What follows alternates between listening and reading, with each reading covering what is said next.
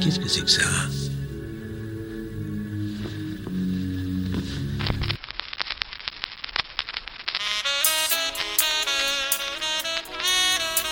Non, non, non, non, non, non, non.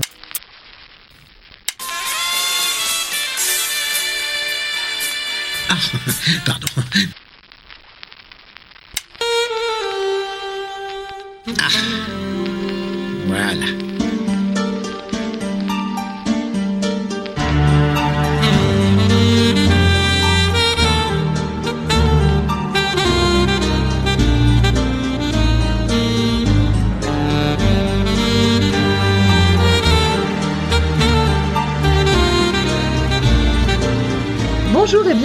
Pour ce troisième épisode d'Agatha Christie. Si vous nous rejoignez pour la première fois, quelques mots de présentation. Une fois par mois, nous nous réunissons avec un ou deux invités pour parler de l'œuvre de la reine du crime, Agatha Christie. Nous parlerons bien sûr des livres, mais également des adaptations que vous pourriez voir ou vouloir voir et de la place de l'œuvre dans la vie de l'auteur. Nous sommes Reg C'est moi. et Delphine, et ce soir nous accueillons Apple pour parler du troisième roman d'Agatha Christie, Le crime du golf. Bonsoir. Bonsoir. Donc, est-ce que tu peux te présenter? Qui es-tu? D'où viens-tu? Et où nos auditeurs pourront-ils te retrouver après cet épisode s'ils le souhaitent? Alors, je m'appelle euh, Apple, euh, je suis euh, grenobloise à la base, mais euh, je suis exportée à Berlin. Et dans la vie, je lis des livres. Et au bout d'un moment, j'avais, je lisais tellement de bons livres dont je voulais parler au monde entier que j'ai décidé de lancer un podcast qui s'appelle La Pause Lecture, où je parle d'un excellent livre euh, par mois. Voilà. Ta dernière recommandation, par exemple? Ma dernière, oh là là, j'ai oublié. Ah non, ma dernière recommandation, c'est bon, c'était pour le 8 mars. Euh, j'ai, c'était sur euh, Kim Ji-young, né en 1982, de Cho Nam-ju, qui raconte euh, la vie d'une femme coréenne avec euh, toutes euh, les petits, euh, comment dire, les petites micro-agressions sexistes euh, qu'elle rencontre dans sa vie Génial. et, euh, et qui, euh, et qui rappelle de beaucoup de souvenirs à, à tout le monde qui l'a lu. Mais tu, le- tu le recommandes néanmoins? Je le recommande néanmoins parce que c'est un, c'est un très bon livre. En fait, c'est un livre, euh, comment dire, d'utilité publique. Donc, j'étais très énervée en le, en le lisant, mais euh, c'est un bon livre. D'accord. Super. Et alors, quel, quel est ton, quel est ton rapport à Agatha Christie? Alors, mon rapport à Agatha Christie, j'ai commencé à lire Agatha Christie il y a peut-être deux ans avec euh, Ils étaient dix, et euh, j'ai adoré ce livre. Il est vraiment dans mon top 10 de tous les livres que j'ai lus, je pense. Mhm. Et euh, après ça, je me suis dit bon, ok, il faut que je les lise tous. Et euh, voilà, donc je suis dans une mission de lire euh, tous les Agatha Christie euh, avant la fin de ma vie. Bon, Et, euh, ça devrait se faire voilà. quand même. Il y en a une, une bonne cinquantaine. Euh, De mémoire, ça doit être 57 si je dis pas de bêtises. Sans compter ceux qu'elle a écrits sous le pseudonyme de Mary Westmacott. Oui, bah j'en ai lu une dizaine, donc euh, non, je suis sur la bonne voie. Euh, je cherche encore aussi ça. Il me semble qu'elle a écrit une biographie. Une aussi. autobiographie, oui. Ouais, J'enverrai la référence, euh, le titre exact de l'autobiographie. ouais. Et euh, j'ai eu du mal. à... J'aimerais bien le lire en français en fait. J'aime bien lire Agatha Christie en français. Mhm. Et euh, donc voilà, donc je le cherche. D'accord. ok, très bien. Donc, L'épisode d'aujourd'hui portera sur le troisième roman publié d'Agatha Christie, Le crime du golf. Apple, est-ce que tu avais déjà lu ce livre? Qu'est-ce que tu en as pensé de manière globale? Alors non, je l'ai lu euh, rien que pour vous. Enfin, rien que pour vous. Dans cet or- à ce moment-là, rien que pour vous, en tout cas. et euh, et ouais, bah j'étais un peu surprise parce que je pense que j'étais dans un mood un peu difficile, un peu euh, moitié panne de lecture. Et en fait, Ouais. d'habitude, les Agatha Christie, je les lu en un seul après-midi, genre un dimanche. Et euh, celui-là, je sais pas, je le lisais, je passais un bon moment, puis je l'oubliais pendant une semaine, tout ça, mais au final, j'en garde un bon souvenir, et c'est surtout en voyant euh, l'adaptation que je me suis rendu compte qu'en fait, je l'avais vraiment bien aimé.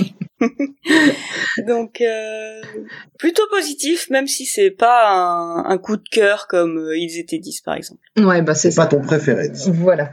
C'est pas mon préféré, mais en même temps, ils étaient 10, il est, il est dur à battre. Ah, mais euh, c'est un de mes préférés. Ils étaient dit, s'il y en a certains qui sont euh, pour moi plus marquants, notamment, euh, j'aime beaucoup Mort sur le Nil. J'aime Ah il beaucoup bah, le, le crime de l'Orient Express. J'aime particulièrement ABC contre Poirot. Oui. Mais oui, ceux-là sont. Ils étaient dit, c'est très marquant, hein, c'est très particulier. Ouais, tu as vu que euh, Mort sur le Nil, il est au ciné en ce moment. Oui, bah, j'en ai pas entendu beaucoup de bien. Je t'avoue que ça me donne pas très envie Ah d'y aller. Mais moi, je, je vais quand même y aller. J'ai un, j'ai un pote qui m'a dit Tout le monde me dit que c'est nul, personne veut y aller, tu veux pas y aller avec moi. Je t'avoue que j'ai- j'ai pas envie de payer le prix d'une place de ciné euh, à 12-13 euros actuellement pour aller voir un film Alors, euh, dont À je sais. À 12-13 euros, j'irai pas. À Berlin, c'est mais- pas. Oui, euh, il y a un ciné qui vend les places à 6 euros, donc Oui, ça va. ça va, vois. ça passe mieux, c'est clair. J'accepte j'accepte de voir un film moyen pour, euh, pour 6 euros. Oui, ça passe. ça passe mieux qu'à 12-13 euros, ouais, effectivement. Exactement. Delphine, de veux-tu bien nous présenter l'œuvre? Tout d'abord, un, un petit pitch rapide, puisqu'on fera un résumé plus complet ensuite.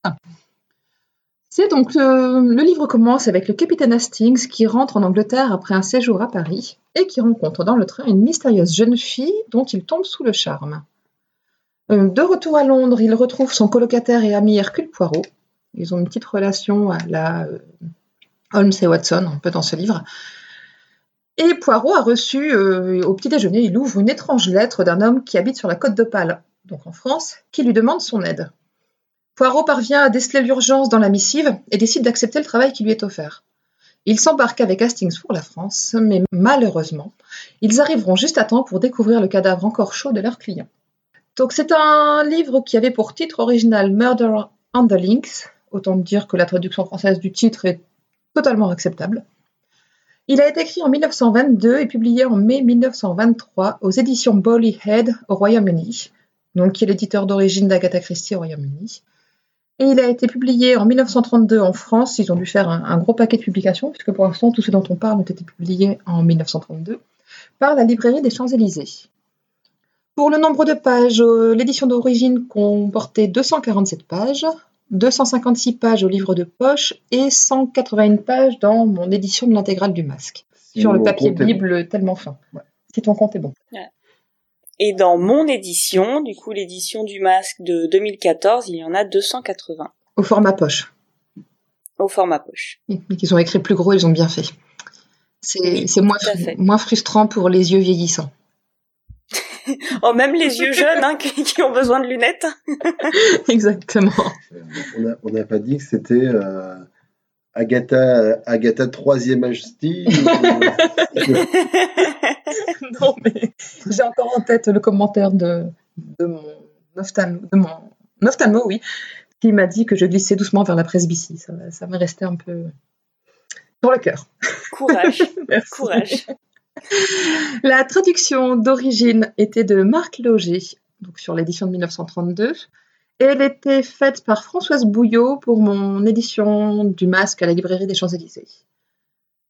Et donc toi, tu sur ton édition de poche, je pense, tu disais que les, Non, moi je, c'est euh, débrouille-toi avec ça. Euh... l'éditeur n'existe pas. Ouais, librairie Euh, des Champs-Élysées pour la traduction française, voilà. Ouais, donc on ne sait pas. Peut-être que le traducteur n'a pas voulu assumer sa traduction. Bah, elle est, elle est normale sa Bah, traduction, donc je vois pas pourquoi. J'ai pas vu trop de bizarreries. Bon, j'ai pas, je l'ai pas lu en VO, mais euh, l'histoire est cohérente et euh, correspond au style qu'on connaît. Donc, euh, jusqu'ici, tout va bien. Nous avons donc fini la présentation du livre et c'est donc au tour de Greg de s'exprimer pour son résumé qui sera très très complet. Donc, attention. Si vous n'avez pas lu le livre et que vous ne souhaitez pas être spoilé, faites soit pause, soit pause pour aller lire vite le livre. C'est une pause pour lire un livre. Il se moque de moi tout le temps, c'est pas bien. Donc faites pause et filez lire le livre avant de reprendre votre écoute, ou bien vous pouvez commencer à écouter et comme on va chapitrer l'épisode, vous pourrez aller au chapitre suivant quand vous estimerez que vous êtes un, euh, on vous dévoile un peu trop de choses, ou bien même euh, arrêter d'écouter complètement. quoi.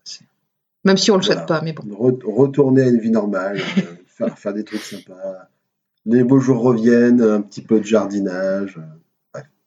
Voilà. On On- t'écoute, On y va? On y va. Donc, Comme tu l'as dit, l'histoire commence avec Hastings qui, dans le train, rencontre une jeune femme. Il la juge de prime abord manquante de tenue, mais finit par être conquis par le naturel de la jeune femme, qui part rejoindre sa sœur pour un numéro de danseuse qu'elles ont ensemble. Alors qu'ils se quittent, elle finit par se présenter malicieusement à lui sous le pseudonyme de Cendrillon. Quelque temps plus tard, alors qu'il a rejoint Poirot, ce dernier reçoit un télégramme d'un certain Monsieur Renaud qui lui demande son aide séance tenante, évoquant une menace sur sa vie. Poirot et Hastings se hâtent, mais lorsqu'ils parviennent dans le petit village du Boulonnais où réside son futur client, il est hélas déjà trop tard. Renaud a été retrouvé mort poignardé dans le dos et dans une tombe fraîchement creusée.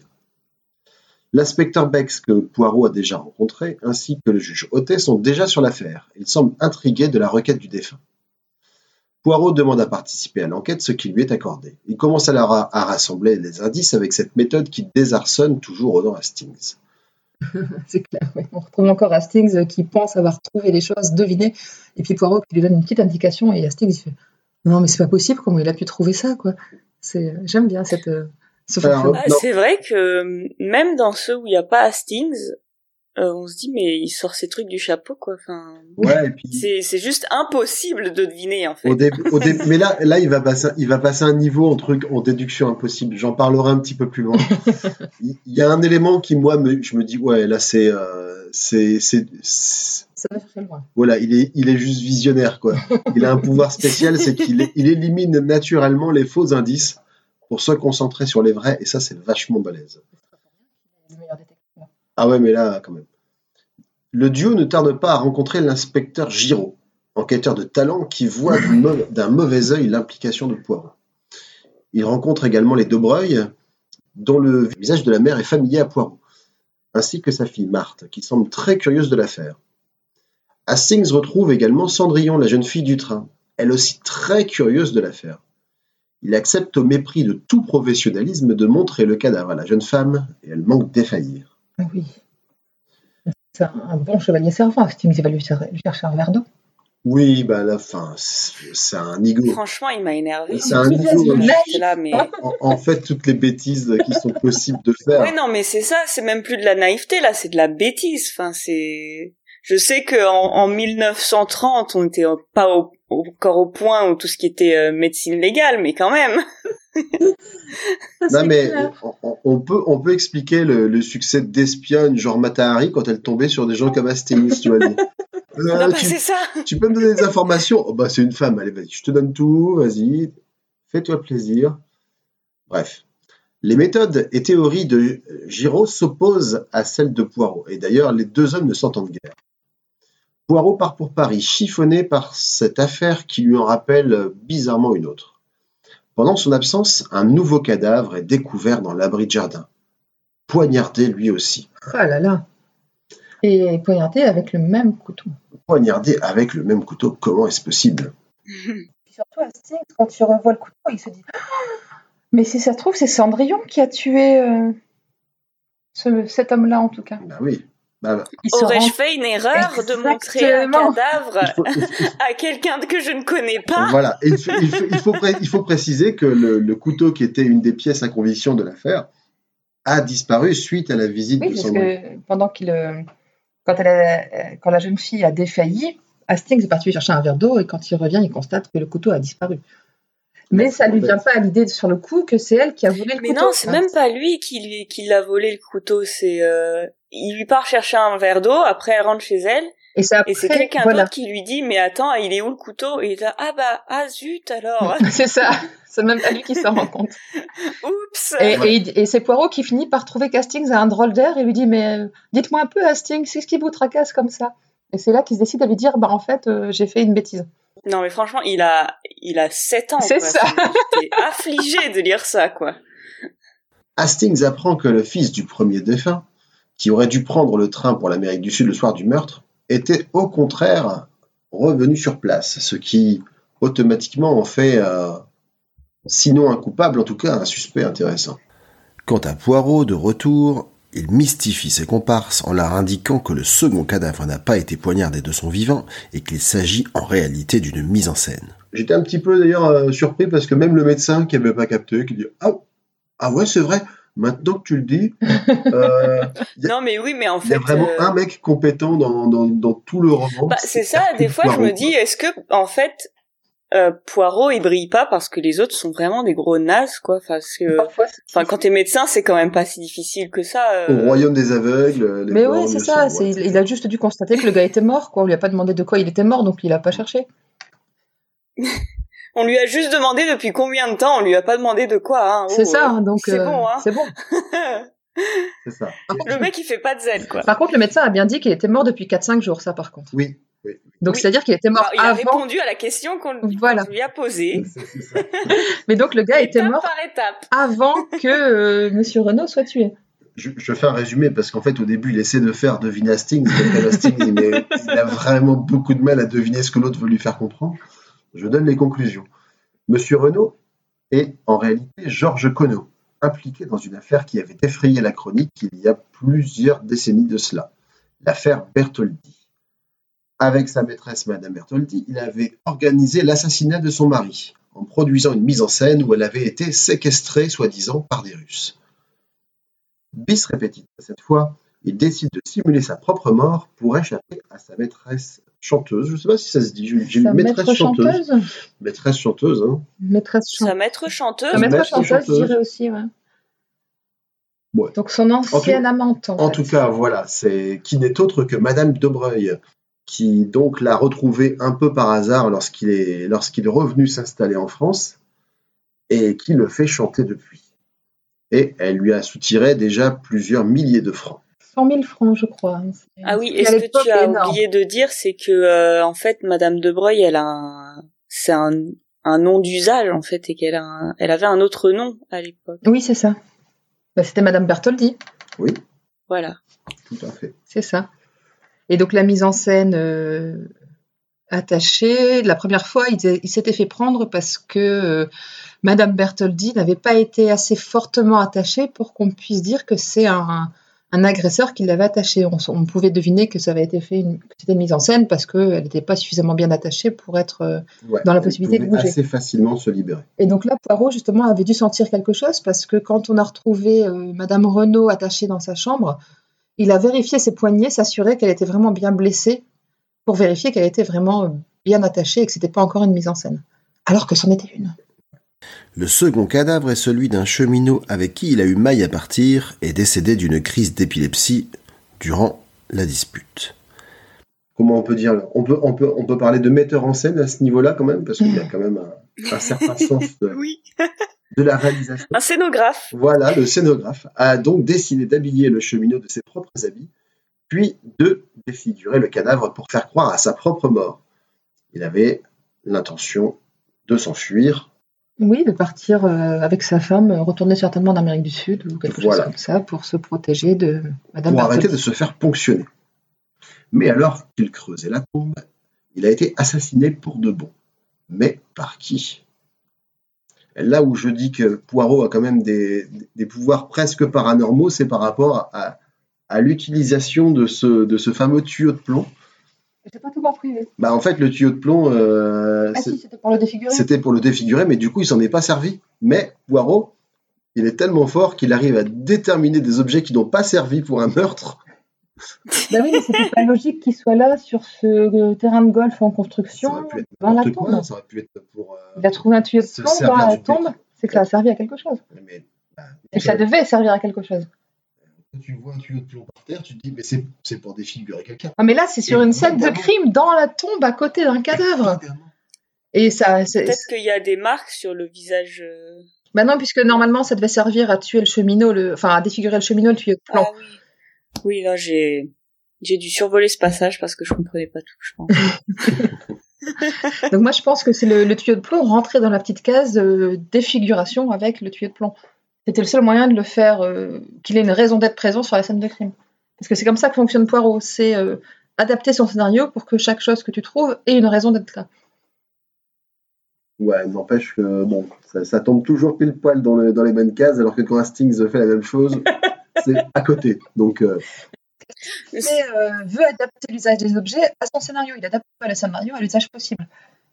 Il fait le chemin inverse. Et je pense que c'est typiquement le typiquement le le genre de truc qui, si ça sortait dans un livre aujourd'hui, ça passerait pas. Mais là, comme c'est Agatha Christie, ça passe. Ouais. Je continue mon résumé.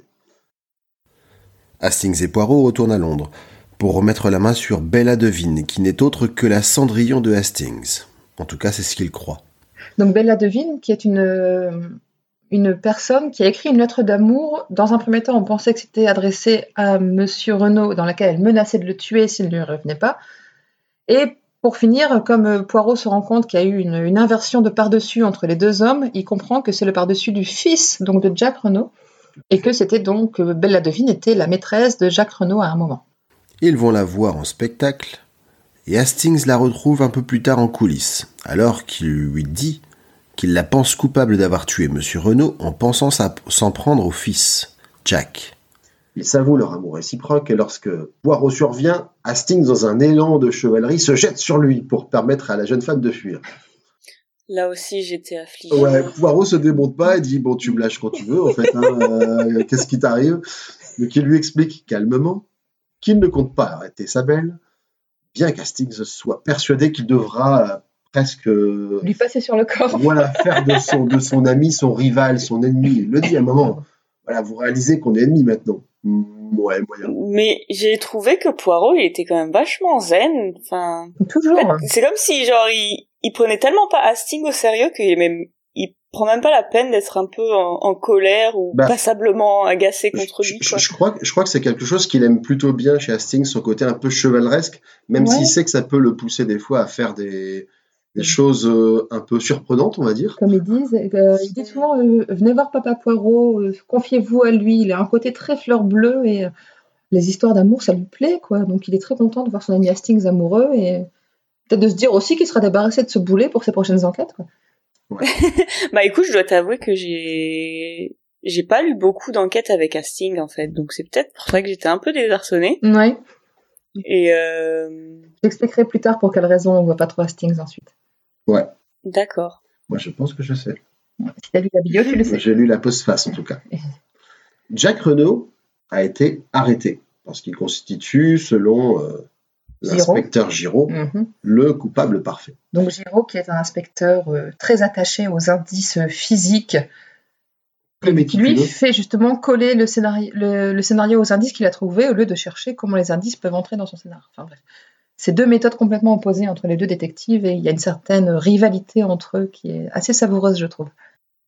Oui, puis on fait, euh, on se moque assez quand même de. De Giraud, oui, beaucoup. De Giraud parce que il a pas du tout de tact. euh, En fait, c'est vraiment l'inverse de Poirot en fait. C'est Ah, c'est un gros la boulet, personne avec ses, voilà, ses gros sabots qui parle mal aux gens. Du coup, euh, du coup, ça met vachement Poirot en valeur. Poirot qui arrive à parler aux gens pour qu'ils se confient, etc. Alors que euh, Giraud, euh, la première fois qu'il essaye de- d'interroger quelqu'un, on le fout dehors, quoi. Tellement que c'est un rustre en fait. C'est Bah, ça. À vrai dire, Poirot peut avoir des fois ce côté un petit peu brut de décoffrage et, et- et désagréable, mais pas en comparaison aux autres, effectivement, c'est là aussi, comme tu disais, tu vois, au royaume des aveugles, hein, c'est au royaume des malpolis. Poirot, il est pas si pire par, sur l'échelle de Giraud, tu vois. Je sais pas si on peut dire que ce soit un- tellement un compliment par rapport à Poirot. Écoute, il faut, euh, on prend les compliments où on peut. Donc le procès de Jack Renault s'ouvre et d'une vilaine manière. Les accusations pleuvent. Il se défend à peine à chaque fois qu'il a l'occasion de démentir. euh, C'est mou ou il refuse simplement de dire quoi que ce soit. En plus, il reconnaît que c'est que le poignard, c'est bien lui qui l'a offert à sa mère. Voilà. Et alors qu'il s'avère acquis que Jack va être déféré, une jeune femme se présentant comme Bella Devine vient se constituer prisonnière. Et on apprend alors qu'il ne s'agit pas de Cendrillon, mais bien de la sœur de celle-ci. Euh, mhm. Parce Nouveau- qu'Hastings ne la reconnaît pas vraiment. Voilà. Ah, parce que Hastings, voilà, il est amoureux d'une fille, mais euh, bon, il y a sa sœur qui passe à côté. euh, Il l'a vu dans une humeur avec sa soeur jumelle, mais il l'a pas reconnu. Enfin, il, Il il hésite. savait qu'elles étaient jumelles, mais comme il y en a une qui avait une perruque blonde et que l'autre était brune, il s'est dit bah il y a une blonde et une brune dans les jumelles. Ça lui a pas euh, ouais. tilté que deux jumelles qui n'ont pas la même couleur de cheveux, c'était un peu bizarre. Il est quand même simple. Hein. En tout cas, l'affaire semble entendue. Jack lui-même concède qu'il a vu Bella le soir du meurtre et a voulu la protéger. Mais pendant ce temps, la sœur jumelle, donc la vraie, la- celle qu'on La connaît vraie sous le nom Cendrillon. de Cendrillon, dont on apprend qu'elle s'appelle Dulcie, a rejoint nos héros. Mais un, un nouveau rebondissement survient lorsque la mère de Jack, Madame Renault, décide de lui faire payer ses mauvais choix en le reniant. Jack part se réfugier chez Marthe, sous la surveillance de Poirot. Marthe, j'en ai pas, par- je ne sais pas si j'en ai déjà parlé, mais c'est la, fille de Madame Dobreuil. Qui est euh, la- l'amoureuse, l'amoureuse transie de Jack Renault jusqu'à là. Tout à fait. La nuit apporte toutefois son lot d'événements. Un cri survient chez Madame Renault et Poirot et sa bande tentent d'intervenir, semblant sur le point d'échouer. Mais Dulcie, qui les accompagne, parvient à s'introduire dans la maison et à sauver sa propriétaire d'une nouvelle tentative de meurtre, de la part de Marthe, qui laisse toutefois sa vie. Mhm. Il sera démontré que c'est elle qui a assassiné Renaud pour récupérer sa fortune par mariage avec son fils, et qui comptait bien également tuer la mère pour accélérer encore la chose. Donc il y a une espèce d'association de malfaiteurs entre Madame Dobreuil qui faisait chanter le père pour euh, leur association passée, et comme Renaud avait essayé de lui échapper et qu'elle pouvait plus le, soudoyer, le soudoyer, elles ont décidé de passer à la vitesse supérieure. Enfin, même si dans les meurtres, la mère n'est pas explicitement dit qu'elle est impliquée, on pense quand même qu'elle file un coup de main à sa fille. Et Je le- suppose, oui. le Bah, but- Oui, euh, elle est dans le coup, c'est Voilà. sa, Si, c'est si. sa complice. Hein. Elle, elle est dans le coup puisque euh, c'est elle qui fait euh, qui se met Diversion. en ombre à la fenêtre Ouais, pour ouais, que ouais. Poirot pense que Marthe était dans sa chambre quand il est reparti faire le guet devant la maison des Renault. En tout cas, elle, elle ne sera pas inquiétée parce qu'elle va disparaître à la fin Voilà. de l'affaire. Et épilogue, une fin heureuse pour Hastings. Oui. Il retrouve sa, sa chair en to- et puis euh, ils échangent un long et doux baiser. Voilà. Et, C'était trop mignon, mais euh, et content. ils se connaissent pas. Ah ouais, moi j'ai trouvé que c'était le, C'est le- rapide, hein la manière dont ils tombent amoureux et où ils se disent vraiment, mais là, mais moi je t'aime. Ah, tu pensais que j'aimais Jack, mais là, mais, mais, mais je l'aime pas comme je t'aime toi. Mais attends, vous êtes vus deux fois. Bah ouais, mais c'est le Non, coup- mais c'est ça, j'étais... Oui, mais bon, mais je t'aime, enfin, c'est quand même... euh, Enfin, ça veut dire quelque chose, quoi. Je- On peut dire... euh, Moi, à la place, j'aurais dit, j'aurais, j'ai très envie de te revoir, j'ai envie d'apprendre à te connaître, tout ça. Mais là, non, c'est je t'aime, euh, marions-nous, euh, Mais on- pas le time, quoi. On est dans les années 20 déjà, et je pense que euh, ce genre de mariage par euh, sentiment, parce qu'on s'aime et non parce que ça arrange les familles, notamment dans la bonne société, ça devait pas être si courant que ça. Et donc je suppose que ça devait être le comble du romantisme à l'époque, de tomber amoureux au premier regard et de se marier, d'avoir la possibilité de le faire. Oui, alors, euh, pour ceux qui nous écoutent, ne vous mariez pas à quelqu'un que vous avez vu deux fois. On est bien d'accord. Vraiment, les filles, votre absence de romantisme me désole. Voilà. Moi, Non, mais il assiste. après- allez-y, mariez-vous. C'est génial. On recommence la scène de non-demande en mariage qu'on a fait pendant euh, Mr. Brown. Non, mais nous, ça fait plus que deux fois qu'on s'est vu, c'est trop tard. Oui, là c'est Il bon. aurait fallu que je te demande en mariage tout de suite. Là, ça n'a plus aucun intérêt maintenant. Ah, ça fait. Non, puis en plus, je trouve ça, je trouve ça un peu risqué parce qu'il me semble que dans les années 30, 20, le, le divorce était pas très bien vu, donc Ah, quand même, faut sûr. quand même être vachement sûr de son coup de foudre quand même. Mais en Angleterre, ça faisait quand même un certain temps qu'on pouvait divorcer relativement facilement. Ah oui, c'est à vrai, grâce à leur, euh, grâce à leur roi. Alors, roi Henri VIII, donc ça remonte. Ouais. Ça devait être au XVIe siècle, il me semble, Henri VIII, ou XVe, je sais plus. Ah ouais. Donc, ouais. Donc ça fait quand même 500 ans qu'on divorce en Angleterre. Henri VIII, c'était au 16e, puisque c'est euh, c'est à l'époque de François, François Ier. Ier. Donc c'était au XVIe, oui. Donc ça fait 500 ans qu'on divorce en Angleterre. C'est bon, tout le monde a l'habitude maintenant. Bah écoute, ils sont, ils sont en avance, c'est bien. Bah, bien pour eux. Comme quoi, pour pouvoir, comme quoi, pour pouvoir profiter d'une avancée sociale, il faut, il suffit juste d'avoir un roi qui, a- qui avait un intérêt euh, personnel. Exactement. C'est pratique. Faut couper quelques têtes, si j'ose dire. Ouais. Bah, ça. maintenant, ça se règle un peu plus à l'amiable. Dire, heureusement, on n'en est pas tous là, quoi. Ce serait un Oui. peu plus compliqué. C'est clair. On revient sur le roman. Qu'est-ce que vous en avez pensé globalement? Alors je l'avais lu une première fois il y a donc très longtemps et j'en avais gardé plutôt un bon souvenir. Le relire, j'y ai pris plaisir, je l'ai beaucoup aimé aussi encore. Par contre, je me rends compte que je devais être très naïve aussi à l'époque où je l'ai lu parce que pour moi, Hastings ne me paraissait pas aussi euh, bené que maintenant. Je me, suis rendu- je me rends compte au fur et à mesure que je lis les, les, les histoires d'Agatha Christie que ce personnage d'Hastings, c'est vraiment surtout un faire-valoir pour Poirot, et je trouve ça un peu dommage malgré tout. Mais je prends toujours bien plaisir à lire les histoires d'Hercule Poirot, je me laisse embarquer. Là encore, je me suis laissé embarquer, j'ai un peu mis mon esprit critique de côté pour suivre cette histoire et, euh, et adhérer complètement au fonctionnement de Poirot au point de détester Giraud parce que c'est l'ennemi de Poirot et puis euh, dire oh, il est trop fort, il a tout trouvé, c'est trop bien et tout. J'étais bien bien contente, ça m'a bien plu.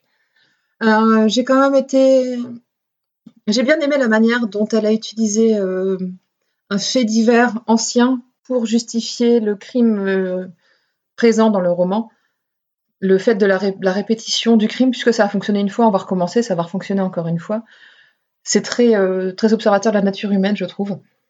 Et, euh, Je sais pas, moi, j'ai pas, j'ai pas organisé beaucoup de meurtres, donc euh, je peux pas dire. si- mais le fait de répéter, si ça marche, tu recommences. T'as pas besoin de t'embêter à, à faire mieux, puisque ça a marché comme ça, tu vois.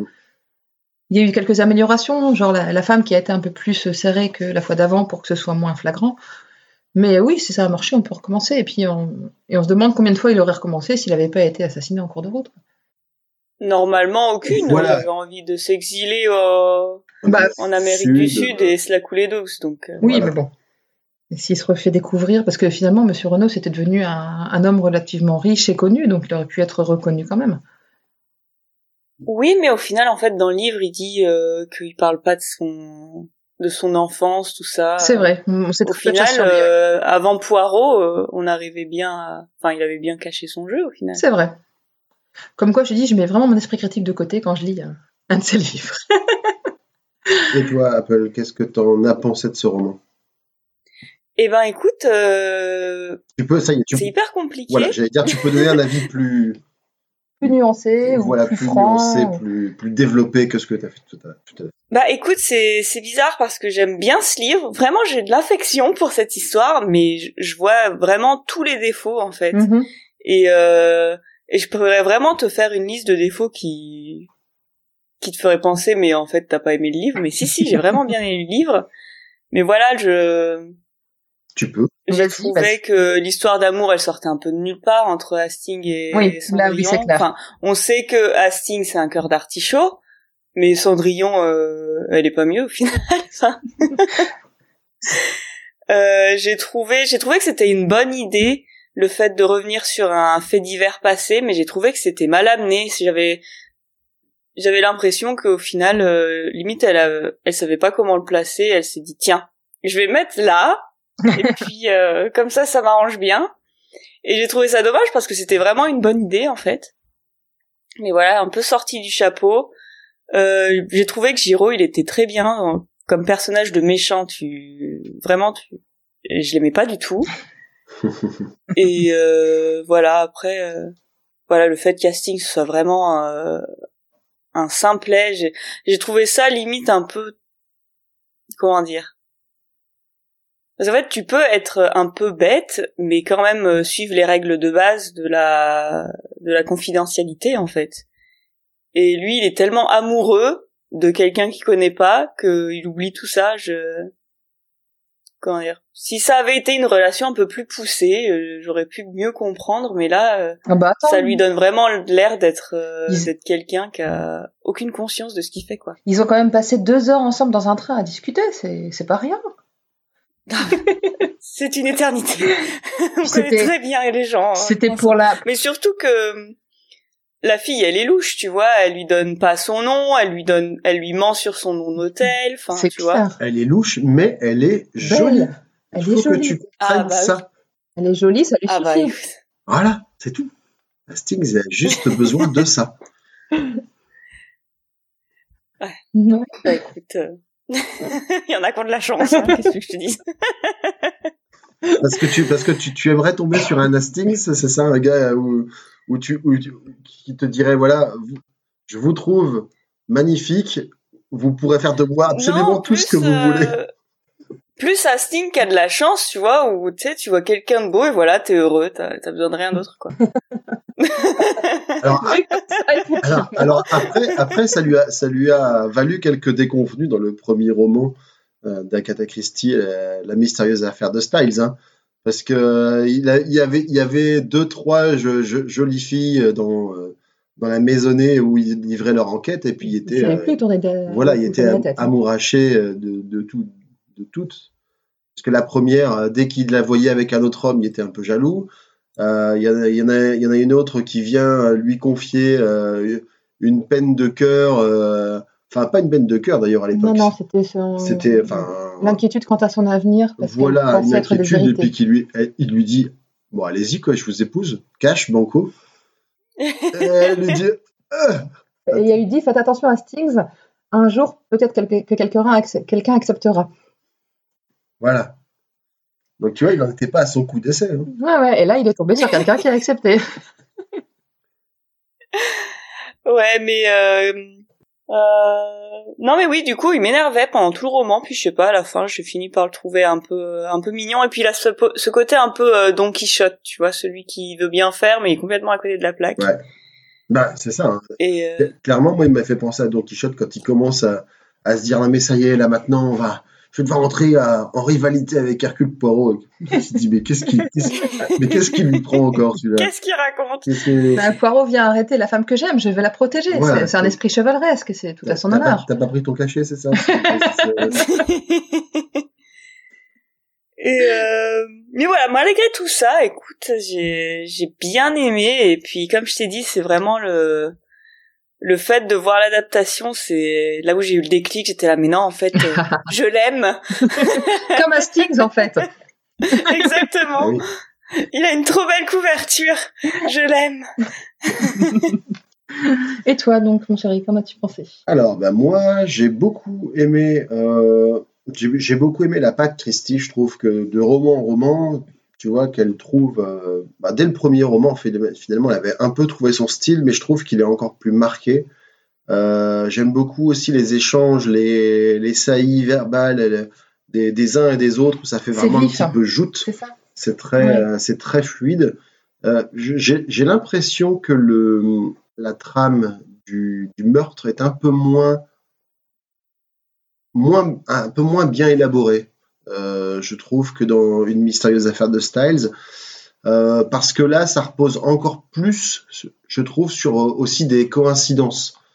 Euh, déjà oui. cette histoire avec les trois avec les trois couteaux identiques, moi ça m'a enfin coupe papier pour le coup, ça m'a un petit peu agacé parce que globalement les, les trois les trois coupes papier qui ont un rôle dans le meurtre, je veux dire la il y a, y y une des personnes qui aurait pu se servir d'un autre couteau qu'il avait sous la main qui avait rien à voir avec ces trucs-là et comme par hasard ça crée de la confusion parce que c'est ils sont c'est les mêmes. Après, pour les coups de papier, justement, m'en avais parlé, j'y ai réfléchi.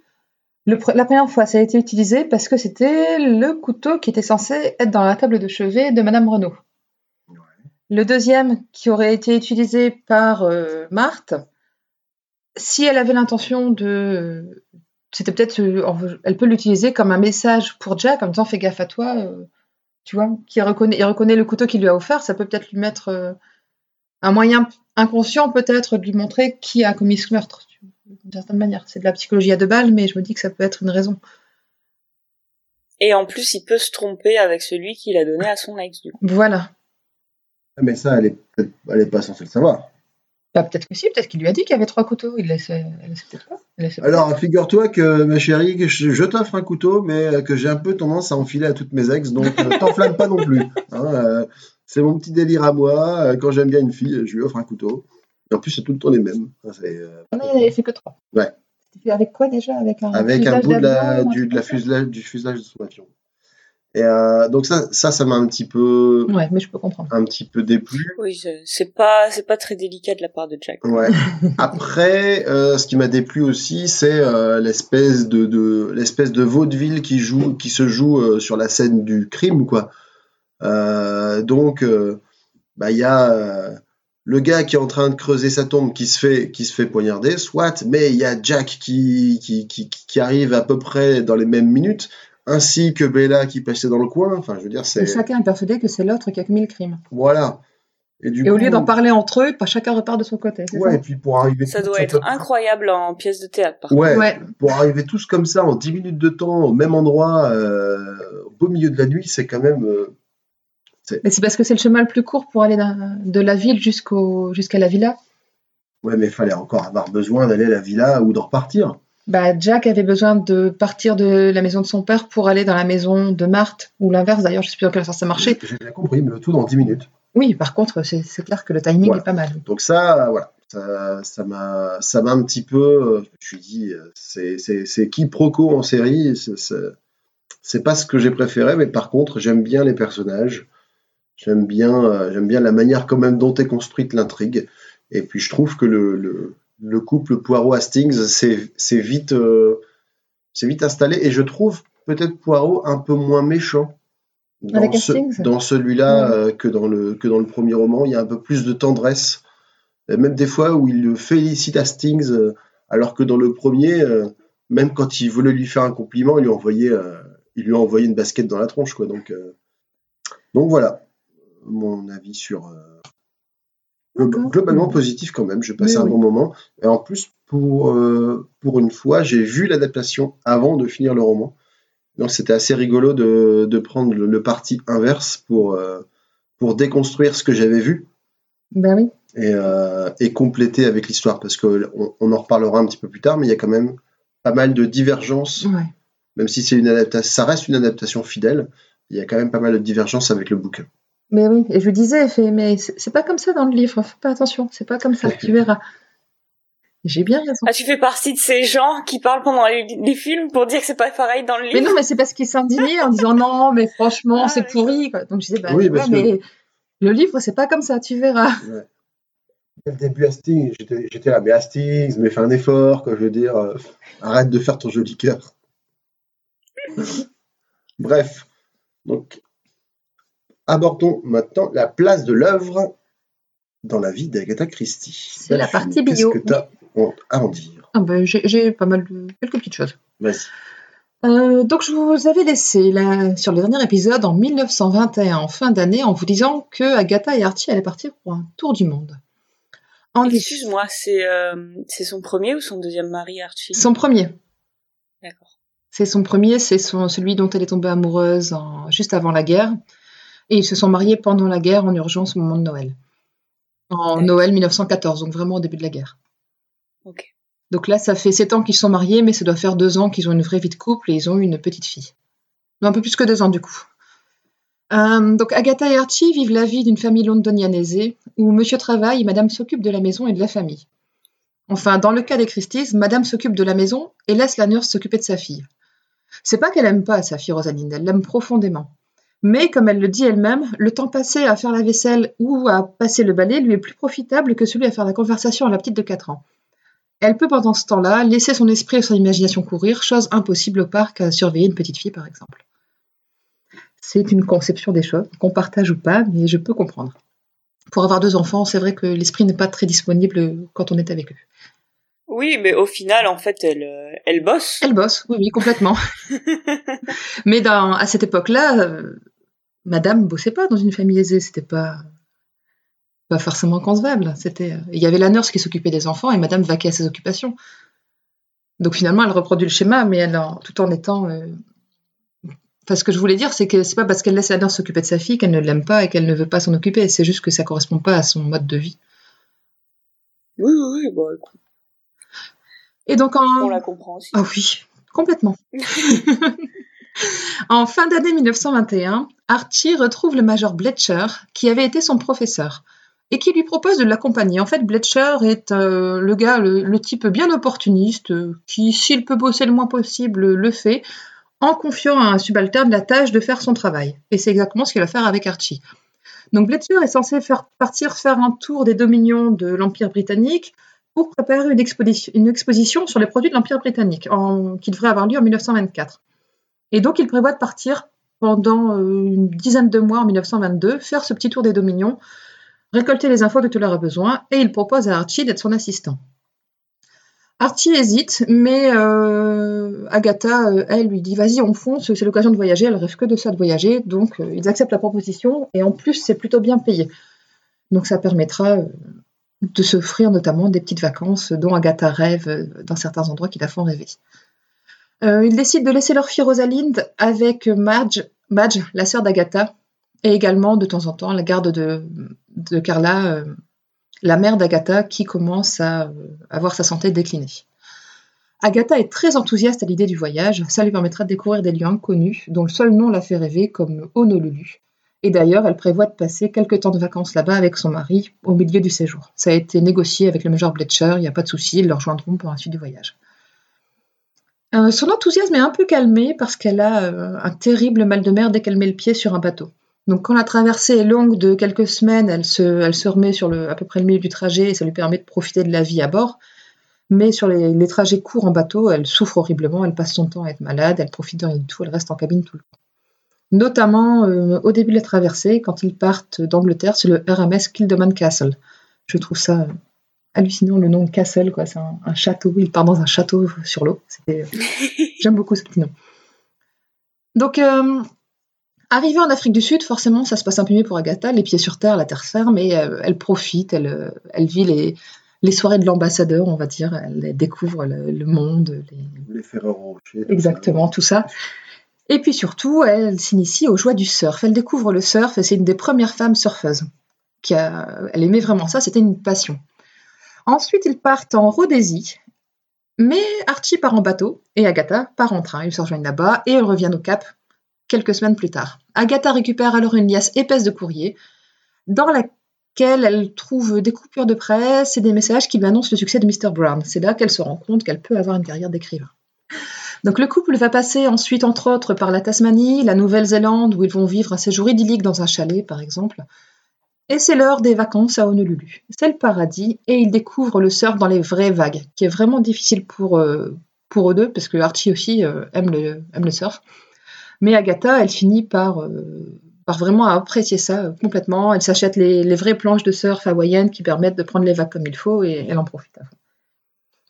De retour vers l'Amérique du Nord, Agatha Christie laisse son mari et le Major Bletcher partir vers le Canada et elle, elle va à New York retrouver sa marraine et elle va profiter de la, la belle société new-yorkaise et les meilleurs restaurants de la ville. Elle va vivre sa meilleure vie, ça va être un, un super moment. Par contre, les, les, finances commencent à être bien attaquées et elle va devoir rejoindre son mari pour repartir vers l'Angleterre. Ils ne pourront pas trop euh, prolonger leur séjour. Excuse-moi, je te. Oui. Je fais un petit aparté, mais je trouve ça incroyable. Elle, euh, en fait, c'est quelqu'un qui a vraiment beaucoup voyagé euh, dans sa vie. Même, Complètement, oui, oui. Plus tard dans sa Mais vie, oui. elle a vachement euh, voyagé au Moyen-Orient, etc. Et ça se retrouve vachement dans ses, Dans ses romans, livres. oui. Je trouve ça hyper intéressant. Et c'est aussi hyper intéressant de voir le monde en, en 1930. Enfin, il y a tellement de choses qui ont changé. Il y a genre 50 pays qui ont eu euh, l'indépendance du Royaume-Uni et tout. Enfin, C'est ça. C'est euh, Des pays qui n'existent plus, genre la Rhodésie. la Rhodésie, oui, par euh, exemple. Quoi, c'est... oui.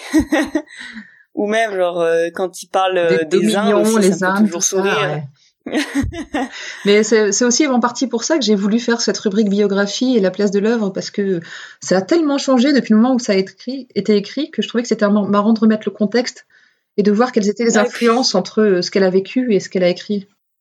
Oui, et puis on retrouve toujours des, des gens qui viennent de par-ci par-là, et en fait, au final, quand on regarde sa vie, eh ben, tous ces personnages, ils viennent euh, d'un endroit qu'elle connaît vraiment. Voilà, c'est ça. Elle, elle parle de ce qu'elle connaît.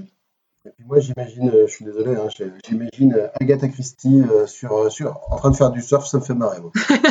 Ah bah oui, le, le truc improbable. Mais je, partage- je partage- je partagerai sur Twitter quelques photos que j'ai dans, dans une des biographies Ah où oui, on la voit en surf. Je partagerai ça, c'est prévu. Oui, J'ai j'ai une chaise qui grince. Je vous promets, je vous promets que c'est que c'est ma chaise et que c'est pas des des paix ou quoi. Ce genre de truc, je peux le laisser au montage. La connaissance, ça va rester au. Avantage. Je peux le laisser au montage. Tant pis, j'assume. J'ai une chaise qui grince. D'accord. Vas-y, continue. Donc je continue. Donc les Christie sont de retour en Angleterre le 1er décembre 1922. Dans un premier temps, leur fille Rosaline a du mal à renouer avec eux. Forcément, ils sont partis pendant 10 mois et à, à 4 ans, c'est très long. Elle s'est beaucoup attachée à sa tante Madge. Mais Agatha va réussir à la réapprivoiser assez rapidement, notamment en lui donnant des petits jouets, des figurines de bois qu'elle a ramenées d'Afrique du Sud, avec lesquelles la fillette aime beaucoup jouer. Hum, Archie, lui, peine à renouer avec la vie de bureau. C'est vraiment pas, euh, pas quelque chose qui lui plaît. Il lui manque une passion, quelque chose qui lui donne le feu. Par contre, elle, Agatha, a retrouvé ses marques très vite et elle se lance dans la rédaction de la deuxième enquête d'Hercule Poirot, Le crime du golf. Pour pouvoir se consacrer pleinement à son œuvre, l'autrice a besoin d'aide pour s'occuper de Rosalinde. Donc elle décide de recruter, une nurse. Le recrutement est très difficile, d'autant qu'elle ne veut que d'une écossaise pour nurse. qui sera aussi dactylo l'après-midi, puisque Rosalinde sera scolarisée le matin, sera scolarisée le matin et sera à la maison l'après-midi.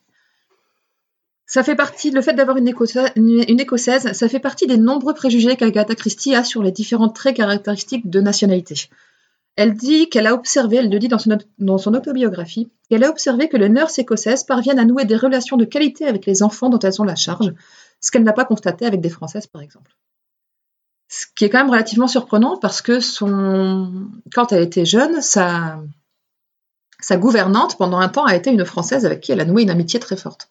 Mais dans Oui, et puis... Euh, j'avais remarqué dans ses livres qu'il y a beaucoup de préjugés sur toutes les nationalités, mais je pensais qu'elle se moquait de ça justement. Bah, je, je pense qu'elle doit. maintenant, je douce. Je, je me demande si elle s'en rend pas compte un peu plus tard en vieillissant. En fait, là, elle a juste une, mm. petite trentaine d'années. Ouais, et en vieillissant, elle se rend peut-être compte aussi du ridicule qu'elle a eu à avoir ce genre de préjugés. C'est à voir. On, on, verra comment ça évolue au fur et à mesure de, de l'évolution de notre analyse de son œuvre. Et donc, elle finit par tomber sur la perle rare en la personne de Miss Charlotte Fisher, qui sera très vite appelée Carlo par euh, Rosalind, et ça deviendra une des amies les plus proches de la romancière. Euh, le matin, Carlo va prendre en note les romans qu'Agatha Christie lui dictera, et l'après-midi, elle s'occupera de Rosalind. Enfin, c'est la théorie, parce qu'en réalité, au début, Agatha Christie, elle a beaucoup de mal à laisser son œuvre à quelqu'un d'autre, elle adore écrire, elle a beaucoup de mal à se décharger de sa production sur quelqu'un d'autre. Et finalement, elle finira par apprécier. Elle reconnaîtra le côté pratique de la dictée pour la souplesse que ça apporte notamment dans les modifications, dans les retours sur ce qu'elle a écrit. Enfin, c'est vraiment quelque chose qu'elle finira par apprécier elle finira même par, euh, dans les années 60, s'acheter un dictaphone pour pouvoir s'enregistrer et réécrire ensuite ce qu'elle aura produit. Carlo va apporter à la famille une tranquillité qui est vraiment bienvenue. Et Agatha le formule dans son autobiographie en disant J'avais Carlo et la paix domestique. C'est vraiment tout ce qu'il lui fallait pour pouvoir se lancer à fond dans son œuvre et lui nous offrir euh, la quantité de romans qu'elle nous a fournis par la suite. Hum, pour écrire Le crime du golf, elle s'inspire d'un fait divers sanglant qui est survenu en France. C'est pour ça qu'elle situe l'action du roman en Normandie. Ça lui permet également de confronter Poirot avec un autre enquêteur aux méthodes différentes. C'était pas en Normandie d'ailleurs l'action, mais sur la côte d'Opale, je me suis trompée, je sais.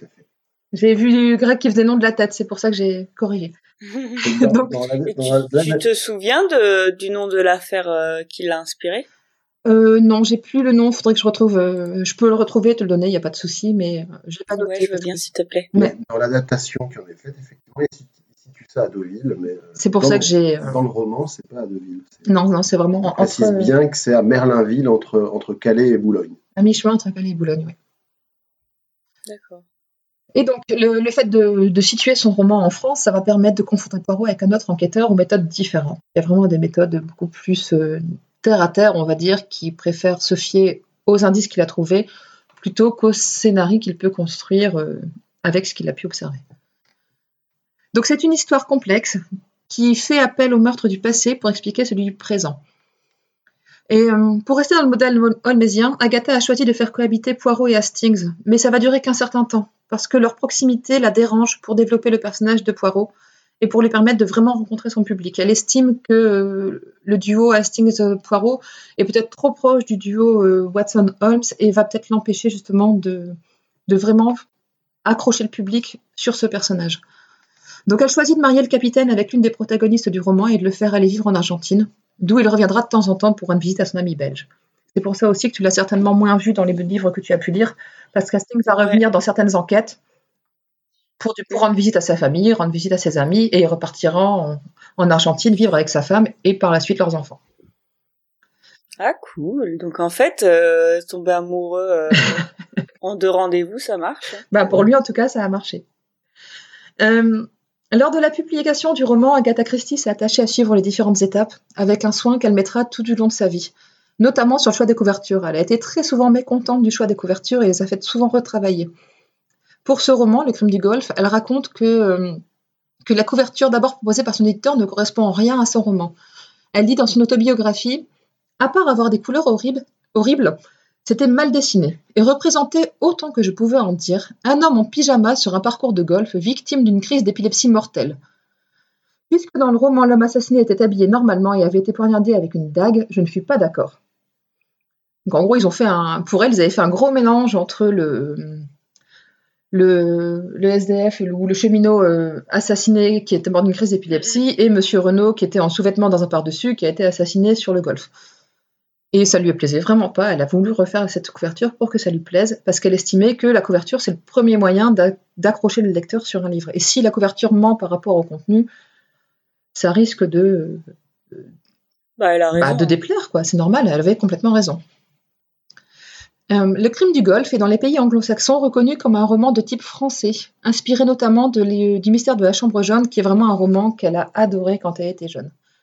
Poirot y est dans son élément, marquant que la nature humaine est remarquable par sa capacité à se répéter sans originalité. Et un petit fun fact que j'ai trouvé sur le site officiel anglais d'Agatha Christie. D'après le jeu Jeopardy, Le crime du Golfe est le premier roman à contenir l'expression la scène du crime. Le premier roman euh, d'Agatha. Le premier roman policier euh, de toujours. Waouh. Donc c'est dans ce roman que l'expression la scène du crime est apparue. Pour la première fois dans une œuvre écrite. Je trouve ça incroyable. Ben ouais, j'ai trouvé ça assez intéressant. J'aime bien aller faire un tour sur ce, sur ce site. Euh, J'ai trouvé le lien sur Wikipédia là, lorsqu'on a fait la mystérieuse affaire de Styles. Et donc il y a toute une partie, euh, petites, petites anecdotes sur le roman qui est très sympathique à chaque fois, je trouve. Ce qui est rigolo, c'est de se dire que du coup, dans, tous les, dans toutes les affaires que, que Sherlock Holmes a eu à résoudre, pas à une seule reprise, euh, il a employé l'expression la scène du crime. quoi. Je ne suis pas allée vérifier, mais c'est ce que Jeopardy semble dire. Le jeu Jeopardy. Alors que maintenant, on n'imaginerait limite même pas un roman policier sans les mots la scène du crime. Complètement, le, ouais. moindre, ouais, le moindre téléfilm euh, qu'il y a sur TF1 euh, avec, euh, avec une histoire de meurtre, tu trouveras toujours ce terme-là. Ouais. C'est devenu un lieu commun. quoi. Mais ouais, complètement. Même les flics, je suis sûre qu'ils se le disent. C'est ça. Donc voilà, je laisse là euh, la vie d'Agatha Christie se dérouler tranquillement parce que pour le, le roman suivant, elle aura, il y a énormément de choses à dire et j'en reparlerai donc. Donc on va aborder maintenant les adaptations. Euh, les adaptations de cette œuvre, on en a vu deux de notre côté.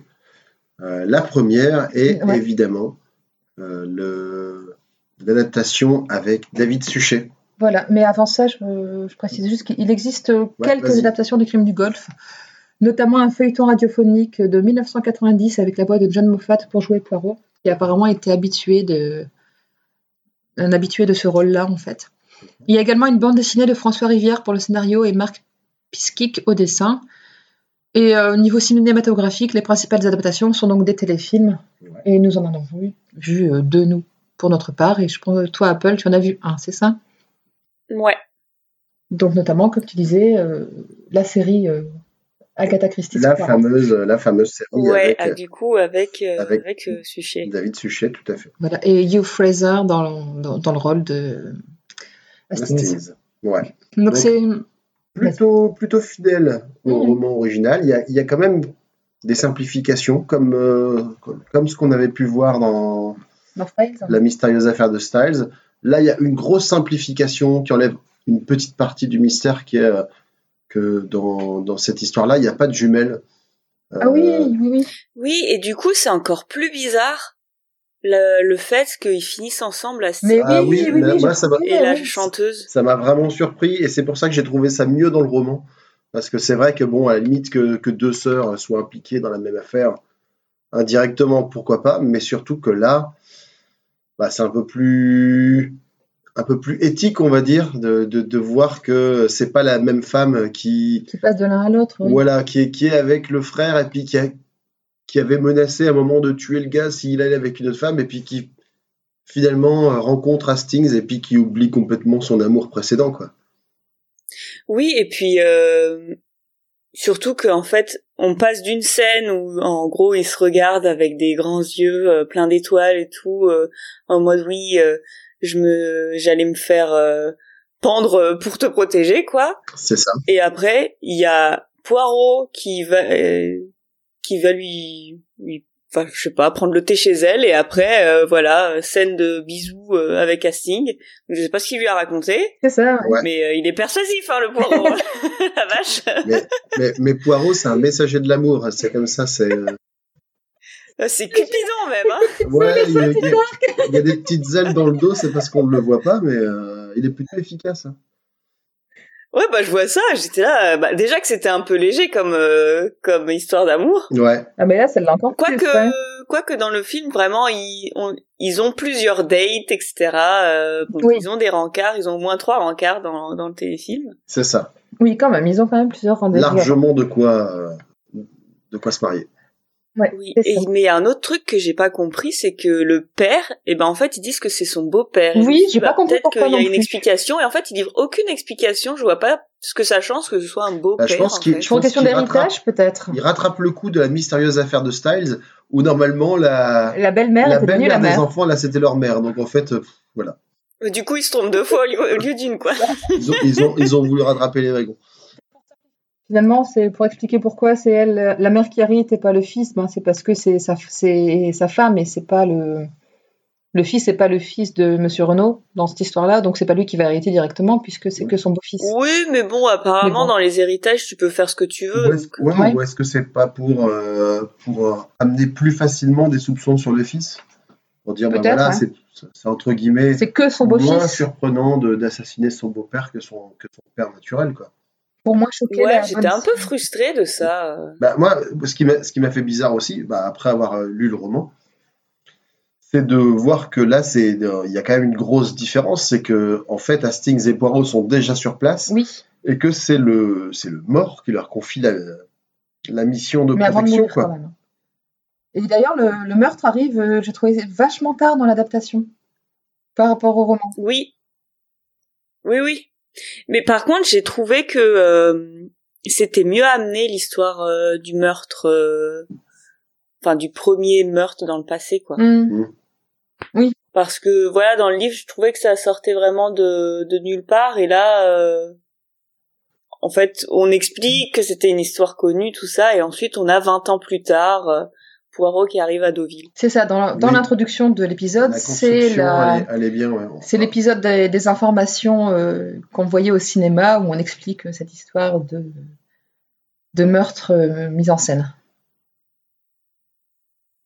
Et un autre truc, j'ai trouvé que les gens étaient vraiment beaux dans ce téléfilm. J'étais non mais de- toute la génération des enfants, la Marthe, euh, Jack et et même la chanteuse, ils sont tous euh, vraiment magnifiques. Quoi. Ils ont, ouais, ils ont mieux assuré que dans euh, la mystérieuse affaire de Styles, ils ont trouvé que les personnages qui étaient censés être vraiment magnifiques, ils étaient finalement assez, assez communs. Enfin, en tout en tout cas, on n'avait pas été chavirés par. euh, Après, là, c'est la saison 6 de la série, donc il y avait certainement... La série était plus connue et je suppose qu'au casting, il y a peut-être eu plus de choses. Ah, tu penses que ça coûte plus cher d'embaucher des jambos, c'est ça? Non, non, qu'il y avait plus de choix au niveau du Alors, casting, je viens Là, on n'a dire. pas de sous, on va. J'ai dit qu'il y avait plus de choix au niveau du casting, parce que comme la série était plus connue, les gens avaient plus envie de jouer dedans. D'accord. Tout de suite. Là, on a un budget cajot. Alors là, c'est. euh, Préparer les costumes, on n'a pas le temps d'embaucher des beaux. Oui, Oui, c'est elle qui est super belle, c'est pas grave, elle n'est pas aussi belle que ça, ça fera l'affaire. Tout de suite. Ah non, mais franchement... Et même David euh, David Suchet. Du coup, c'était la première fois que je regardais une adaptation de Poirot euh, tout court. Ouais. Et ça m'a fait penser à, à toi, Delphine, euh, au premier épisode, tu disais, mais en fait, c'est Poirot, quoi. Enfin, Ah oui, mais c'est- Et je trouvais, physiquement, oui, euh, c'est lui. c'est- et il a des yeux incroyables Oui. aussi, j'ai trouvé. Mais c'est- Et, cette euh, tête en forme et il d'œuf. joue bien, euh, oui. et il joue bien aussi. euh, elle dit souvent dans le dans les livres qu'il a un petit regard malicieux. Ouais, ouais, ouais. Et ça se voit vachement bien dans, Mm. dans Mais l'adaptation. complètement, mais dès le début, quoi. C'est, euh, il a toujours eu cet, cet air euh, qui colle au personnage. C'est... De toute façon, c'est son grand rôle, le Hercule Poirot. Et tu, tu, tu l'as regardé en VO ou tu l'as regardé en, en version française? Alors, je l'ai regardé en version française, mais pour tout vous avouer, je l'ai regardé, j'étais en train de bosser. J'avais un truc hyper chiant et long à faire. Ouais.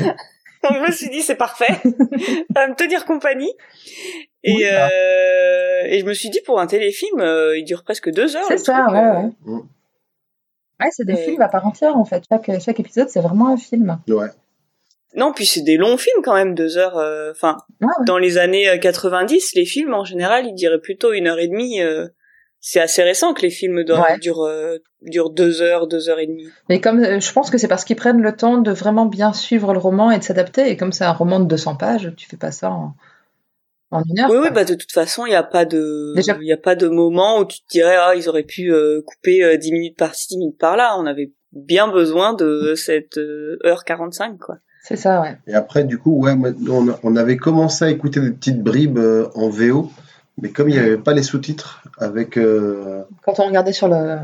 Quand on regardait sur l'ordinateur, du coup, on a mis en VF et puis bon, la, la On VF, est tellement elle- habitué à la voix de. voilà, la voix de Roger Carrel Roger et puis Carrel, Hastings aussi qui a quand même la voix. Je l'avais pas précisé la, la dernière fois, qui a, qui, a, qui a quand même la voix de Maxwell Sheffield, quoi. Si, si, tu l'avais dit la dernière fois déjà. Non, j'avais dit qu'il y avait un acteur qui ressemble à Maxwell Ah oui, Sheffield. d'accord. Là, Et donc, c'est la voix de Monsieur Sheffield. là, c'est la Oui. voix de Monsieur Sheffield de Hastings. donc, euh, pour les connaisseurs, euh, d'enfer. euh, Voilà. Hastings a la voix de Monsieur Sheffield. Ah oui, c'était euh, Tommy qui ressemblait à Monsieur Sheffield. C'est Tommy. Beresford. Après, est-ce que vous avez encore d'autres choses à dire sur l'adaptation en elle-même? Euh, Des sur cette adaptation. Bah, le, Euh, cette, truc cette que histoire de course cycliste ajoutée, je vois pas ce que ça va Ah apporter. oui, euh. pourquoi? Oui, j'ai pas compris non plus cette histoire. Mais j'ai mais j'ai trouvé par contre que le golf avait une place vachement plus importante dans le téléfilm que dans le livre. Mais je pense que c'est le livre, franchement, il aurait pu se passer n'importe où. euh, On s'en foutait un peu. Ouais, mais c'est le, golf, c'est juste l'endroit où euh, Ouais. il a prévu de se faire enterrer pour se retrouver quand même, se faire retrouver rapidement. Et- Enfin, de se faire enterrer. De faire enterrer le corps qui lui ressemblait à peu près en carrure. Pour qu'on le retrouve rapidement. oui, mais du coup, dans le téléfilm, il y a Asting qui est passionné de golf Ouais. et tout. Ouais, ouais. Il y a plein de, il joue vachement au golf. Bon, il est nul, hein, mais mais il adore. D'ailleurs, là, c'est lui qui découvre. C'est lui qui découvre le corps, ouais, Donc, ouais. ça fait quand même Oui, oui, différence par rapport au roman. Il y a ça, il y a le fait que euh, il emmène, je trouvais ça encore pire en fait, qu'il emmène Bella au poste de police pour lui montrer les pièces à conviction. C'est pas juste Bella qui est hyper curieuse, qui dit ah j'aimerais quand même bien voir le corps, euh, machin. Non, c'est euh, carrément, euh, il l'emmène de lui-même voir les pièces à conviction. Ah oui, il dit ah ça vous dirait de voir une scène de crime. Mais c'est ça quoi. Il a son game, c'est ça, c'est sa technique de drague, c'est montrer des cadavres. C'est vrai que la première fois, c'est, dans, le- dans le bouquin, marché. c'est, euh, je travaille avec Hercule. Poirot, c'est ça qui fait que oui. quand il la recroise euh, à euh, Simonville, Merlinville. Merlinville, Simonville, ouais, bien sûr. Rogerville aussi. euh, c'est juste à côté de Raoul. C'est juste à côté de Raoulville, en fait. euh, voilà. Et donc, pourquoi. quand il retrouve Bella, c'est même à Deauville qu'il la retrouve, puisque la- le téléfilm se passe à Deauville et non plus euh, Ouais. à côté de C'est Boulogne. tellement beau. Ouais, ouais, ouais. Et donc, quand il la retrouve à Deauville, euh, il lui fait Mais hé, je suis là avec Hercule Poirot quand même. Et c'est comme ça qu'il commence à la draguer. C'est pas juste euh, C'est moi Hastings. euh. Non, non, c'est je suis le faire voleur de Poirot, viens, voir- viens faire un tour avec moi. Je trouvais ça encore plus pathétique que le Hastings euh, dans le bouquin. En vrai, je suis sûre qu'il le fait avec l'autorisation de Poirot. avec sa bénédiction. Exactement. Il a dit vas-y, mets toutes tes disquettes que tu peux. Moi, ça me dérange pas. Amuse-toi bien. Et aussi, il y a- une légère transposition de- dans le temps, parce que euh, le roman a été écrit en 1922, on avait C'est ça, en 22, ouais. Et euh, là, là, là, l'histoire du- de, de l'adaptation se passe en 1936, on ne sait pas pourquoi. Peut-être peut-être pour euh, assurer la continuité avec les épisodes euh, de... Je pense que ça, de ça doit être ça, puisque c'est saison tournés. 6, donc euh, Voilà. ça doit être pour une question de. Il y a peut-être eu entre temps la guerre ou je ne sais quoi. Bah non, en 36, il n'y a pas. Euh, moyen, quoi. Ouais, je sais pas. Ça doit être pour coller aux épisodes de la saison qui se passent dans les années 30. Je suis Sans doute. J'ai pas regardé les autres épisodes de la saison, donc il y en a 6 Et- ou 8, il y en a pas beaucoup. hein, Et mais- Giro, alors du coup, avec le, il y, a- il y a aussi cette histoire de Paris, Oui, où si jamais, Ah oui. si jamais, si jamais euh, c'est lui qui découvre au premier, bah, Poirot dans, dans le roman, il décide de parier 500 francs, ouais. mais dans, dans l'adaptation, Giro euh, dit que si jamais il gagne, voilà. Et en échange, si c'est Poirot qui gagne, Giro doit lui donner sa pipe. Ouais. Et je trouvais ça, euh, moi, je trouvais ça pas mal ce pari-là où chaque. Je trouvais ça pas mal, mais au final, euh, au final, il était, c'est un, il devient un peu sale au, au final. Poirot, il était là. Non mais tu sais quoi, j'ai gagné, mais je veux pas de ta pipe comme ça. À chaque fois que tu vas fumer, Ouais. tu penseras à moi. Et j'étais là, c'est un peu. Je trouvais que c'était un peu, euh, que ça correspondait pas vraiment au. Enfin moi, Poirot, je le vois quand même comme quelqu'un de globalement assez bienveillant. Oui, très gentil, oui. Et, euh, et je le voyais pas faire ça en fait. Il est bienveillant, mais il a quand même un, un ego Ah bah ça, c'est clair. surdimensionné, donc peut-être que ça correspond quand même en disant, bah tiens, Ouais, tu mais pensais que tu étais trouvais un bon enquêteur, mais euh, Giro l'a tellement méprisé pendant tout l'épisode, c'est peut-être un moyen aussi de lui renvoyer la balle en C'est disant. c'est- c'est vrai qu'il est assez odieux. Il est, euh, là. Ah oui, pour, il est le, odieux. pour le coup, le- l'aspect odieux du personnage, il l'a bien. hein. Ah, c'est Le- clair. L'acteur, euh, il- Je Ouais. même trop, tu vois, il faisait trop franchouillard, trop. euh, Bah, j'ai l'impression que c'était bien ce que j'ai l'impression que c'était bien ce que Agatha Christie voulait faire dans son dans son roman aussi. Tu sais le Ouais. le cliché du français un peu chauvin qui pense que euh, on fait que tout est mieux en France, euh, etc. Mhm. Ces gens existent en vrai, hein. Donc Oui, évidemment, et on est quand même la patrie du commissaire Moulin, excuse-moi. Et, et de, Et de Maigret, hein. et de Julie Lescaut. Et Navarro. Voilà. donc Poirot, hein. Et, et d'une femme d'honneur. Donc je, je vais te dire, c'est pas Hercule Poirot, le vieux moustachu, euh, qui va nous expliquer comment résoudre des enquêtes. hein. Mais euh, je trouvais que 500, c'était quoi 500 francs? Bah 500 francs euh, en 1920, ça faisait quand même une somme. Ouais, ouais, ouais. Donc euh, je trouvais ça euh, suffisant en fait. Mhm. C'est vrai. Mais oui, le fait de hé hé, tu vas penser à moi jusqu'à la fin de tes jours et tout, euh, je trouvais ça un peu un peu tordu en fait. Après, le gars, il peut juste acheter une autre pipe et puis euh, il Oui. laisse l'autre dans un coin et puis il sera tranquille. Ouais, mais quand même, bah c'est ma nouvelle tâte, t'as une nouvelle pipe. Ouais, ouais, j'ai une nouvelle pipe. Ouais. Bah, qu'est-ce qui s'est passé avec l'autre? Elle était tellement emblématique. Hmm. Tu l'as cassé Non, Non, non. Non, elle a cassé mon exemple. Je me suis lassée. C'est ça. J'en avais, voir- j'en avais marre de voir un vieux moustachu à chaque fois que je tirais, je tirais une latte. Donc, euh, Quoi, tu sais faire un vieux moustachu en anneau de fumée? Ouais, c'est ça. Autre adaptation qu'on nous avons vue Ouais. également, donc euh, l'épisode 7 de la saison 2 des Petits Meurtres d'Agatha Christie. Une adaptation très libre comme le, celle qu'on avait vue d'une mystérieuse affaire de Styles. Quand, quand on dit très libre, c'est-à-dire que Ça se passe dans les, dans les années 60. déjà, et puis il Ah faut, oui. Il n'y a pas de Poirot, il n'y a pas d'Hastings. voilà, et, et il faut une vingtaine de minutes Pour s'y faire. pour que pour capter en fait quels sont les éléments qui reprennent. Et, et finalement, il y a ça vient, mais c'est quand même très librement adapté. Ouais, ouais, ouais, il y a quelques Très points de repère en fait, mais euh, dans la, ils ont gardé la structure du crime. Ils ont gardé le côté, euh, il y a un maître chanteur, on met en scène son meurtre, euh, son propre meurtre pour pouvoir y échapper. Et mais finalement, le gars se fait quand même tuer. Ça, ils l'ont gardé. Mais c'est quand même super. euh, Enfin voilà quoi. C'est euh, donc il y a le, tout en fait. Enfin, les personnages principaux, c'est le commissaire Laurence, la journaliste Alice, Alice Avril et sa- la secrétaire du commissaire Marianne- Marlène Leroy. Donc ça, c'est des personnages qui sont récurrents dans la série. Et il y a un inspecteur de l'IGS qui arrive parce qu'apparemment il y aurait des rumeurs euh, sur l'inspecteur Laurence, sur le commissaire Laurence, qui font que ça nécessite de- d'enquêter là-dessus. Et c'est lui qui joue le rôle de Giraud, le contradicteur. En Ouais, fait. tout à fait. Donc c'est euh, Ok. c'est pas désagréable à regarder comme à chaque fois. C'est plutôt sympa, c'est rigolo, il y a des bonnes piques, les personnages sont attachants, ils sont plutôt bien construits. Mais enfin, pour reconnaître une adaptation d'Agatha Christie, même en ayant lu le livre, faut vraiment s'accrocher et avoir conscience des éléments de l'intrigue pour les Ouais, faut le retrouver. savoir quoi. C'est ça. Je pense que le- les gens aiment parce qu'on dit c'est Agatha Christie, ils vont voir, mais ceux qui n'ont pas lu les livres, euh, quand ils vont lire Le crime du Golfe, ils vont pas du tout reconnaître ce qu'ils auront vu en adaptation. Hmm. Mais après, moi, j'ai quand même pris du plaisir à le, le voir en sachant que voilà, c'est très librement adapté de. Voilà, oui. Il faut tu- accepter que c'est juste la, ouais, c'est juste l'intrigue qui est reprise et pas le, pas l'ensemble de l'histoire. Moi, je pense à un petit peu comme un petit boulot de- d'enquête à, à, à temps plein, tu vois, justement. Tu, tu, tu, tu connais le roman, tu sais ce qui va se passer, et puis tu vas chercher dans l'adaptation euh, quels sont les éléments qui sont repris ou tout ce qui. Tu laisses de côté tout ce qui a rien à voir, et puis bah, après, tu te laisses. euh, Tu te laisses un petit peu embarquer par les, ça, ouais, ouais. les aventures, les, les interactions entre les personnages, où il y a toujours un peu. Un peu rigolo, un peu burlesque sur certains côtés. Voilà, il y a la, c'est- il y a la, il y a la secré- là pour le coup il y a la secrétaire euh, donc Marlène qui est qui est dépitée de voir euh, son patron donc, dont elle est plus ou moins secrètement amoureuse.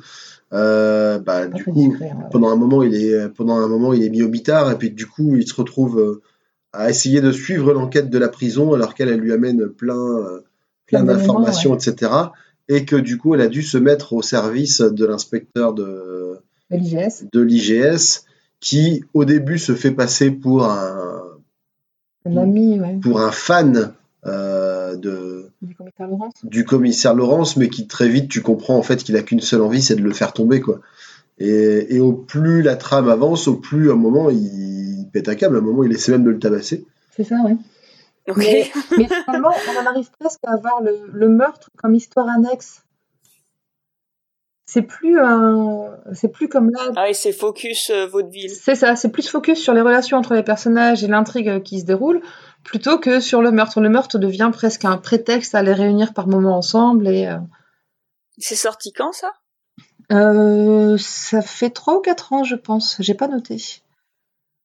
Ça, j'ai eu du mal à le trouver. hein, Et après, ce qui est sympa aussi pour nous, c'est que nous on est euh, on est on est ch'ti quoi, et puis ça se passe en général dans le nord quoi. Donc, ça se passe à Lille directement. ouais. Voilà, ça se passe à Lille. Ah ouais, ça doit être sympa de voir ça. La, Ouais, jour- ouais, la ouais. journaliste, elle travaille pour la Voix du Nord. euh, chaque fois, c'est- il y a des éléments vraiment de la région. Tu peux reconnaître des endroits. C'est ça, quand ils sortent, donc, tu euh, fais Ah, c'est la Grand Place. Ah, oui, je connais. Vous avez de la vous avez de la chance parce que moi le dernier film que j'ai vu qui se passait à Berlin c'était Equilibrium et franchement c'était pas ouf. Ah ouais, alors, avec euh, Christian Bale. Ouais, c'est filmé à Berlin, on, on reconnaît hein mais bon c'est pas ouf. Hein. Regardez l'adaptation de Poirot à la place. hein. Mais ouais, surtout que je, moi, je trouve qu'il y a un vrai travail scénaristique sur cette, sur cette adaptation finalement. C'est pas juste un- une reprise d'un- de quelque chose qui a été écrit par Agatha Christie et mis en image. C'est une inspiration. Il y a eu, c'est, ah oui, d'accord, euh, c'est bien, le, le crime qu'elle a imaginé, c'est vachement bien, on va s'en servir, mais autour, on va construire notre histoire. Et j'aime bien.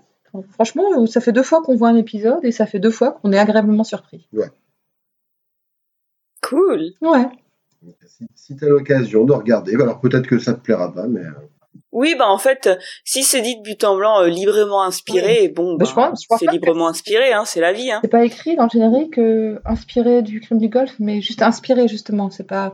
L'é- L'épisode s'appelle Le crime est notre affaire. Alors là, moi, j'ai bondi au plafond parce que Le crime est notre affaire, un, c'est un roman avec euh, Tommy et Topen, c'est pas un, un roman avec euh, Hercule Poirot.